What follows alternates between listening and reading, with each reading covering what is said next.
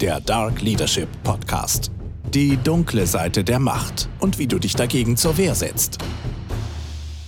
Und damit herzlich willkommen zur siebten Folge des Dark Leadership Podcasts. Ich bin Dr. Nils Schulenburg, Leadership und Change Berater, Trainer, Coach und Host dieses Podcasts. Es freut mich, dass ihr auch heute wieder dabei seid. Wie immer gilt mein Versprechen, dass ihr durch diesen Podcast lernt, wie ihr euch erfolgreich gegen Dark Leader zur Wehr setzen könnt. Dazu gebe ich euch alle 14 Tage in weniger als 30 Minuten einen Einblick in die Seele von Dark Leadern und zeige euch einfache Mittel zur Abwehr von Dark Leadership. Weitere Infos zum Podcast findet ihr unter schulenburg-consulting.de slash dark-leadership. Und ihr wisst, alle Fälle und Beispiele in diesem Podcast sind real, aber alle Namen sind erfunden, um die Urheber zu schützen. Die Themen dieser Folge sind Identifikation und Abwehr von Darkleadern. Und damit richtet sich diese Folge explizit an Unternehmen, nicht so sehr an Mitarbeiterinnen und Mitarbeiter. Denn es liegt in der Verantwortung von Unternehmen, solche Mechanismen zu etablieren, die einen Eintritt von Dark Leadern ins Unternehmen gar nicht erst zulassen. Oder, wenn sie einmal im Unternehmen sind, sie zügig zu identifizieren und sich von ihnen zu trennen. Folge 7. Der Case. Kommen wir zu unserem heutigen Fall. Timo ist Teamleiter im Recruiting eines mittelständischen Industrieunternehmens.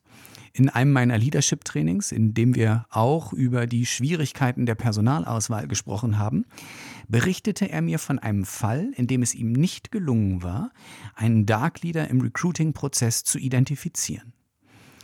Timo war einigermaßen bestürzt darüber, weil er von seinem durchaus wissenschaftlich fundierten Ansatz im Auswahlprozess sehr überzeugt war. Denn er orientierte sich streng am Verfahren der Eignungsbeurteilung nach DIN 33430. Und doch hatte er es nicht geschafft, den Zugang eines Dark Leaders zum Unternehmen zu verhindern. Fast alle Personen, die am Auswahlverfahren teilgenommen hatten, waren von der Eignung des Dark Leaders überzeugt gewesen und später überrascht, als Beschwerden von Mitarbeiterinnen und Mitarbeitern des Dark Leaders aufkamen. Und das war auch der Grund, warum anfangs niemand aus der Personalabteilung diese Beschwerden ernst nahm. Schließlich hatten alle ein sehr positives Bild des Dark Leaders abgespeichert. Das führte dazu, dass auch niemand in der Probezeit reagierte, obwohl die Hinweise zu manipulativem und machtmissbrauchendem Verhalten des Dark Leaders sich zunehmend mehrten. Als die Personalabteilung in Abstimmung mit der Geschäftsführung dann zum Ergebnis kam, dass es sich wirklich um einen Fall von Dark Leadership handelt, war die Probezeit längst vorbei. Und das Kündigungsschutzgesetz machte die Trennung vom Dark Leader schwer, zumal dieser sehr genau darauf geachtet hatte, möglichst wenig Beweise zu hinterlassen. So schaffte er es zum Beispiel immer wieder, Sachverhalte zu verdrehen und Schuld von sich zu weisen und anderen in die Schuhe zu schieben. Hinzu kam, dass der Dark Leader geschäftlich nicht unerfolgreich war allerdings auf Kosten einer enormen Fluktuation in seinem Team. Schließlich schaffte man es, sich vom Dark Leader zu trennen, aber aus betriebsbedingten Gründen. Der Dark Leader verursachte in dem Jahr seiner Zugehörigkeit zum Unternehmen also enorme Kosten.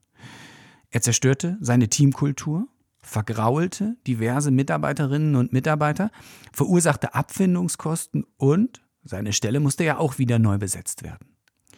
Und Timo fragte mich daher, was hätte ich anders machen können, um zu verhindern, dass ein Dark Leader überhaupt in unser Unternehmen gelangen kann? Und wie hätte ich den Dark Leader schneller identifizieren können? Die Psychologie. Wie so oft stecken hinter unserem Fall mehrere Facetten. Zum einen geht es um die Identifikation von Dark Leadern, die bereits im Unternehmen sind. Zum anderen um die Verhinderung des Eintritts von Dark Leadern ins Unternehmen. Wir wollen chronologisch auf diese Facetten schauen, also als erstes gucken, wie man den Eintritt von Dark Leadern ins Unternehmen verhindern kann. Und dazu müssen wir in die Eignungsdiagnostik schauen. Denn das ist die psychologische Teildisziplin, die sich mit der Frage befasst, ob jemand auf eine Stelle bzw. in ein Unternehmen passt. Ein zentraler Begriff in der Eignungsdiagnostik ist die sogenannte prognostische Validität. Ein Auswahlverfahren mit einer prognostischen Validität von 1 ist zu 100 Prozent in der Lage, geeignete von ungeeigneten Kandidaten zu unterscheiden. Diese prognostische Validität von 1 wäre also das Optimum, kommt aber in der Praxis nicht vor. Das Maximum liegt etwa bei 0,7 und wird nur durch eine Kombination verschiedener Auswahlwerkzeuge erreicht, zum Beispiel indem Tests und gut gemachte Interviews miteinander kombiniert werden. Also, selbst mit den besten Auswahlwerkzeugen bleibt eine Fehlerwahrscheinlichkeit von rund 30 Prozent bei der Personalauswahl.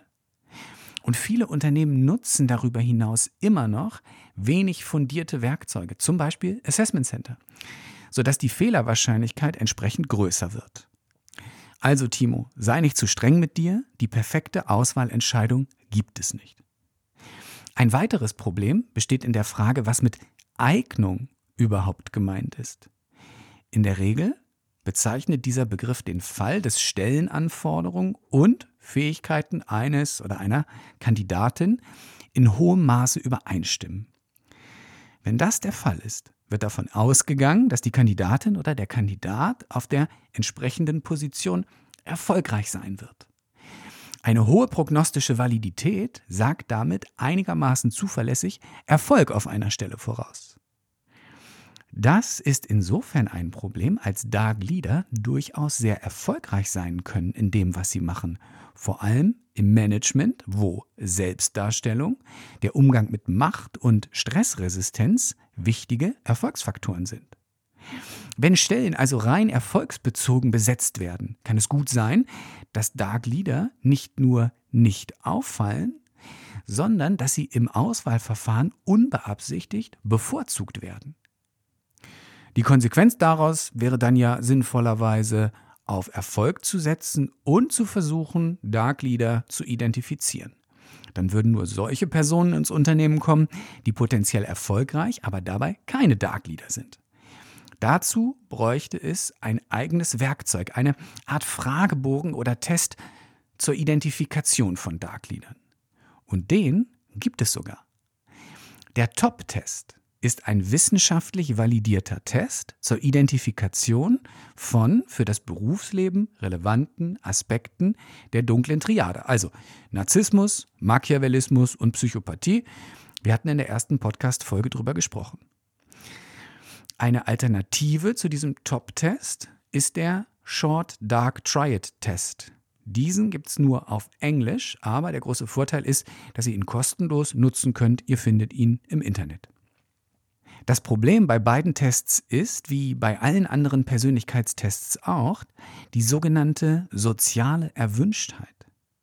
Menschen tendieren in bestimmten Situationen dazu, das zu sagen, von dem sie glauben, es stoße auf allgemeine Zustimmung, anstatt die Wahrheit zu sagen. Vor allem Machiavellisten sind sehr berechnend und überlegen sich ganz genau, welche Antwort ihnen dienlich sein könnte. Es gibt eine interessante Ausnahme bei der sozialen Erwünschtheit, nämlich bei Narzissten. Diese, so zumindest das Ergebnis diverser Studien, beantworten die direkte Frage, sind sie Narzisst, relativ wahrheitsgemäß. Dennoch sollte man sich nicht darauf verlassen, dass man Dark Leader durch den Einsatz entsprechender Tests wirklich identifizieren kann. Denn eine Sache können Dark Leader ganz besonders gut, ihre Umwelt verwirren und ein Bild zeichnen, das mit der Wirklichkeit wenig zu tun hat. Und selbst gute Verfahren der Personalauswahl funktionieren nur einigermaßen verlässlich, wenn die Menschen ehrlich sind. Und das sind Dark Leader in vielen Fällen eben nicht.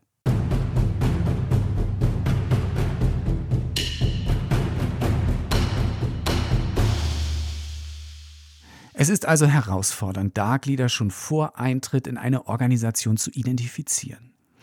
Wie es dennoch gelingen kann, werde ich euch gleich zeigen, möchte mich aber vorher mit der Frage befassen, wieso es so schwierig ist, Dark Leader, die bereits in einer Organisation sind, dingfest zu machen und sich konsequent von ihnen zu trennen. Denn auch hier spielt die menschliche Psychologie eine wichtige Rolle.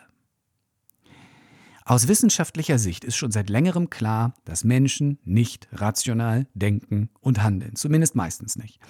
Mehr noch, ihre Nichtrationalität folgt bestimmten Mustern, die man als Biases oder Fallacies bezeichnen kann. Wenn euch solche systematischen Denkfehler interessieren, empfehle ich euch die Bücher von Rolf Dobelli. Er diese Denkfehler wunderbar aufbereitet, schaut dazu einfach in die Literaturliste. In Bezug auf die Schwierigkeit, Darkglieder zu identifizieren und sich von ihnen zu trennen, möchte ich euch vier von diesen Denkfehlern vorstellen. Den Confirmation Bias, den Sunk-Cost-Effekt, der Es wird schlechter, bevor es besser wird Fehler sowie der Halo-Effekt. Fangen wir mit dem Confirmation Bias an, auf Deutsch Bestätigungsfehler. Wenn wir einmal eine Entscheidung getroffen haben, dann bevorzugt unser Gehirn solche Informationen, die die Richtigkeit unserer Entscheidung bestätigen. Wenn ein Recruiter einen Dark Leader ausgewählt hat, wird es anschließend Informationen geben, dass dieser einen guten Job macht, wahrscheinlich vom Dark Leader gestreute Informationen, sowie Informationen, dass er einen schlechten Job macht, wahrscheinlich von den Mitarbeitern gestreute Informationen. Der Recruiter wird nun unbewusst die Informationen höher gewichten, die seine Auswahlentscheidung bestätigen, also, dass der Dark Leader einen guten Job macht. Und warum sollte man sich von jemandem trennen, der einen guten Job macht? Der zweite Effekt ist der Sunk-Cost-Effekt. Bestimmte Entscheidungen haben einen kostspieligen Vorlauf. Die Einstellung einer Führungskraft ist aufwendig und kostet damit viel Geld. Je mehr Geld wir bereits im Zuge einer Entscheidung ausgegeben haben, desto schwerer fällt es unserem Gehirn, diese Entscheidung rückgängig zu machen. Je teurer eine Entscheidung, desto eher halten wir an ihr fest, auch wenn es eine Fehlentscheidung war. Einen Dark Leader einzustellen ist in der Regel eine Fehlentscheidung. Ist der vorauslaufende Einstellungsprozess teuer und aufwendig, wird es umso schwerer, sich von ihm zu trennen. Dann gibt es noch das Es wird schlimmer, bevor es besser wird Phänomen. Viele von uns glauben an diesen Satz, insbesondere in schwierigen Situationen.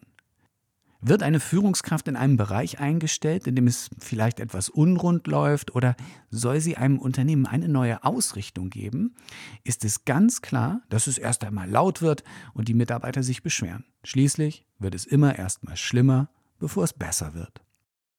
Und dann gibt es noch den Halo-Effekt. Dieser besagt, dass bestimmte Eigenschaften einer Person andere Eigenschaften überstrahlen. Halo steht für Heiligenschein. Das führt dazu, dass wir eine entsprechende Person nicht mehr fair einschätzen können. Viele Dark Leader sind sehr charismatisch und ihr Charisma strahlt wie ein Heiligenschein. Jemand, der so strahlt, kann auch nicht böse sein, oder? Ihr merkt also, unser Denken folgt bestimmten Mustern, durch die wir nicht nur leicht auf Dark Leader hereinfallen, sondern es uns darüber hinaus schwerfällt, diese klar als solche einzuschätzen und uns von ihnen loszusagen. Aber die gute Nachricht ist, es gibt für Unternehmen einen Weg raus aus der Dark Leadership-Falle. Die Abwehr. Wie können wir Dark Leader nun daran hindern, sich in unsere Unternehmen zu schleichen? Um eure Auswahlverfahren zu optimieren, solltet ihr an verschiedenen Stellen ansetzen. Erstens, achtet darauf, dass ihr in euren Verfahren nicht nur Sollkompetenzen berücksichtigt, also solche Fähigkeiten, die ein Kandidat oder eine Kandidatin auf jeden Fall erfüllen sollte, sondern auch die gewünschte Ausprägung dieser Kompetenzen. Zielorientierung zum Beispiel kann bei sehr hoher Ausprägung kontraproduktiv werden, weil eine Führungskraft dann eben nur noch die Zielerreichung im Kopf hat, koste es, was es wolle. Es braucht also zu allen Kompetenzen Maximalausprägung. Werden diese von einem Kandidaten überschritten, solltet ihr skeptisch werden, denn dann können sie schnell dysfunktional werden. Zweitens, achtet darauf, dass das Vorstellungsgespräch nicht zu kurz ist und dass ihr im Gespräch ins Detail geht. Denn wenn Menschen uns etwas vorspielen, können sie diese Maskerade in der Regel nicht unbegrenzt lange aufrechterhalten, weil eine solche Maskerade kognitiv sehr anstrengend ist. Nutzt dann zum Ende des Gesprächs die Columbo-Taktik. Vielleicht kennt ihr die Filmreihe aus den 90ern. Inspektor Columbo ließ seine Verdächtigen immer glauben, er sei mit seiner Befragung fertig und wog sie damit in Sicherheit. Doch er kehrte immer wieder zurück und hatte nur noch eine Frage, die dann oft dazu führte, dass er die Verdächtigen überführen konnte. Geht also zum Ende eines Bewerbungsgesprächs durch entsprechende Fragen auf die Dark Leadership Neigung einer Führungskraft ein, nachdem ihr signalisiert habt, dass ihr eigentlich schon fast fertig seid und schaut, wie der Kandidat oder die Kandidatin reagiert. Aber es gibt einen Punkt, der meines Erachtens nach noch wichtiger ist als die Optimierung des Bewerbungsprozesses. Unser Unternehmen muss für Dark Leader unattraktiv sein sodass sie sich gar nicht erst bei uns bewerben. Schon aus der Stellenausschreibung muss deutlich werden, dass wir für etwas stehen, das Darkleader verabscheuen wie der Teufel das Weihwasser. Und das ist eine Kultur geprägt von Teamorientierung, Gerechtigkeit und Transparenz. Teamorientierung wirkt narzisstischen Tendenzen entgegen. Gerechtigkeit ist nichts für Psychopathen und Machiavellisten mögen keine Transparenz. Im Vorstellungsgespräch selber sollte dann neben der fachlichen Eignung der Cultural Fit ausgehend von den drei eben genannten und weiteren Unternehmenswerten geprüft werden. Darüber hinaus darf ein Recruiter auch von sich aus, von Unternehmenskultur und Werten berichten, um so noch einmal deutlich zu machen, auf welche hellstrahlende Kultur sich eine Kandidatin oder ein Kandidat einlassen wird. Das dürfte viele Dark Leader automatisch abschrecken.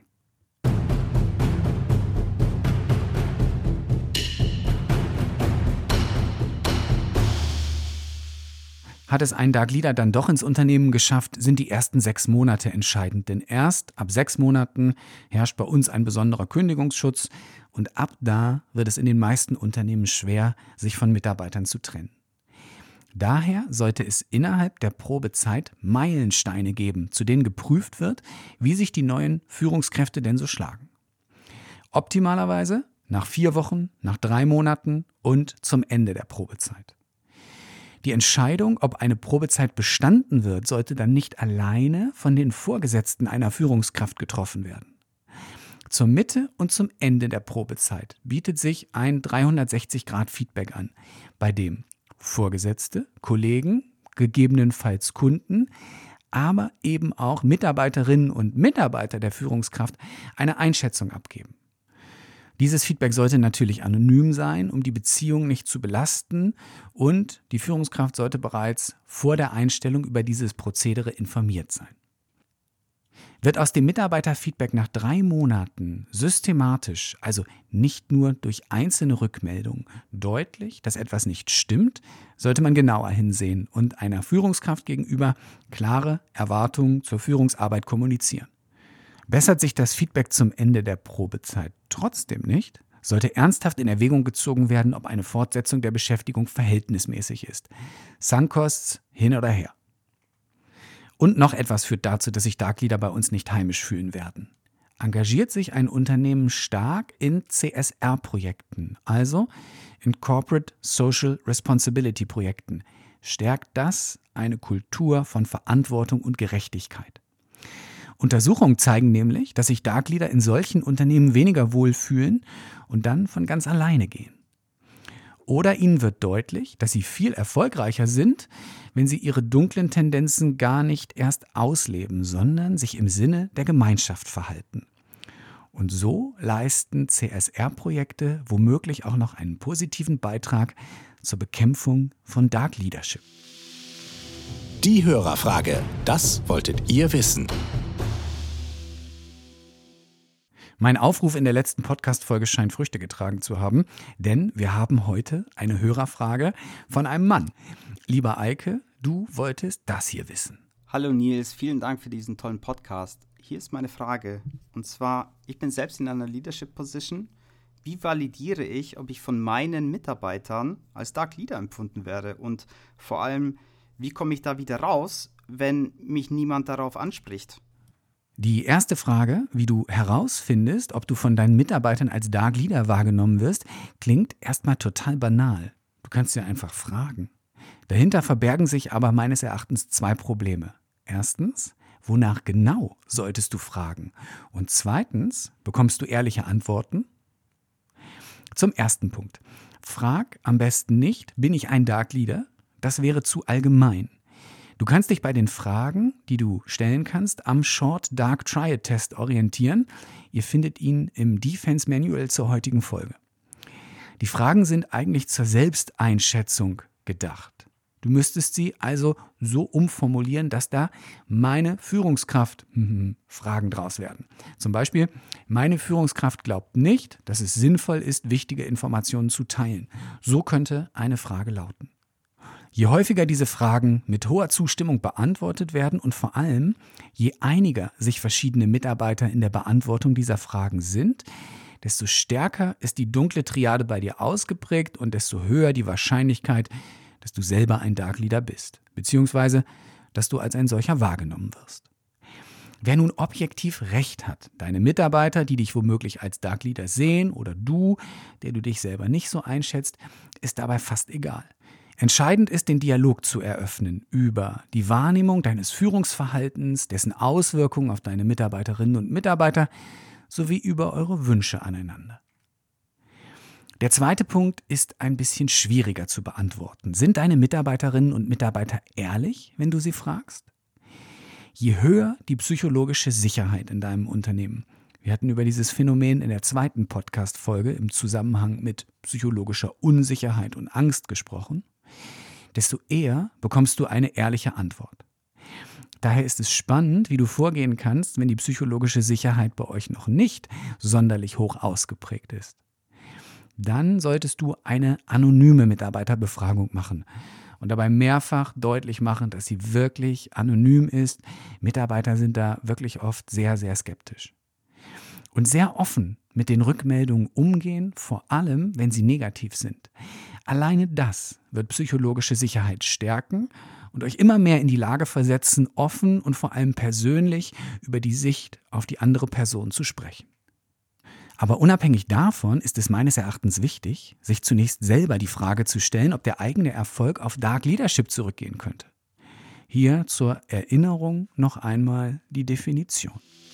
Dark Leadership, Führungsansatz zur Stärkung der eigenen Position auf Kosten von Mitarbeitern durch Machtmissbrauch, bewusste Täuschung und Manipulation. Also Eike, setzt du auf Machtmissbrauch, bewusste Täuschung und Manipulation? Ganz ehrlich? Wenn ja, hör auf damit. Mach ein Führungstraining oder lies ein paar gute Leadership-Bücher. Wenn nein, lade deine Mitarbeiter ein, mit dir über ihre Erwartungen an gute Führung zu sprechen.